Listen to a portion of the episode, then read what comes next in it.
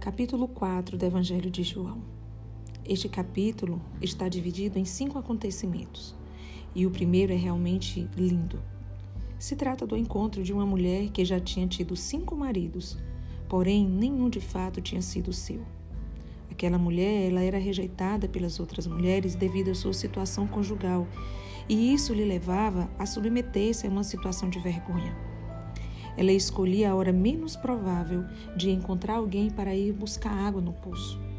Ela ia ao meio-dia, assim relata a Bíblia. Porém, Jesus queria mudar a vida daquela mulher.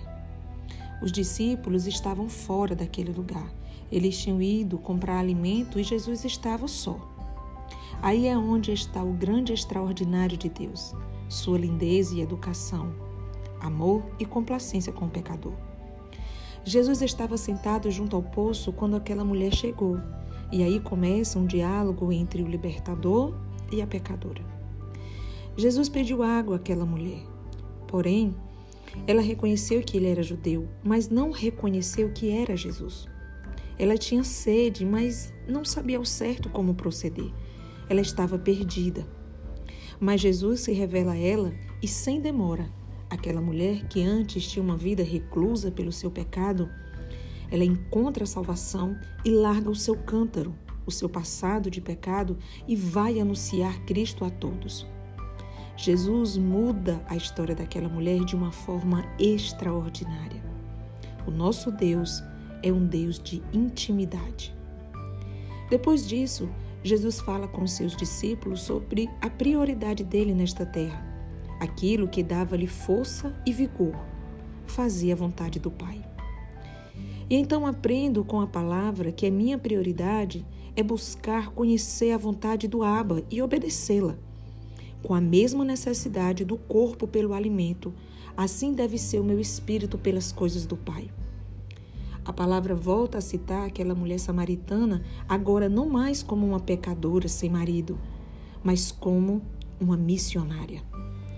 A palavra afirma que vários homens creram através do testemunho das palavras daquela mulher. E assim, vários outros homens também creram porque ouviram o próprio Jesus. Este capítulo ele se encerra com um milagre. Jesus cura o filho de um oficial do rei. Aquele homem, mesmo não sendo participante dos passos do Senhor, creu que Jesus poderia curar seu filho e foi até o seu encontro. Aprendo aqui um grande equívoco que nós, igrejas do Senhor, cometemos. Acreditamos que as misericórdias do Senhor só alcançam aqueles que estão na casa do Pai. Porém, não é isso que a palavra nos ensina e nos mostra.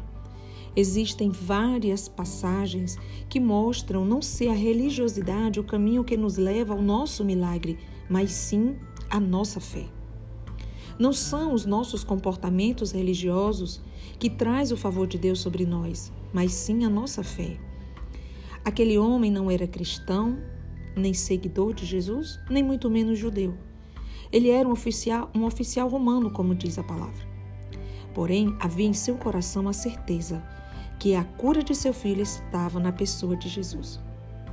O mesmo acontece com outro oficial, um centurião que intercede ao Senhor pela vida dos seus servos, como está lá em Lucas, no capítulo 7, versículo 1 ao 10.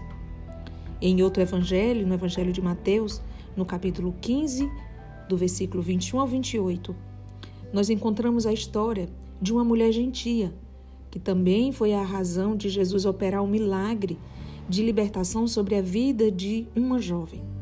Mesmo a sua mãe sendo considerada indigna dos milagres do Senhor, Jesus mais uma vez rompe a, barre a barreira de toda religiosidade e ensina que o que nos leva ao nosso milagre não é o que sai dos nossos lábios pelo muito falar, pela eloquência em orações ou em comportamentos religiosos, mas a fé que arde nos nossos corações.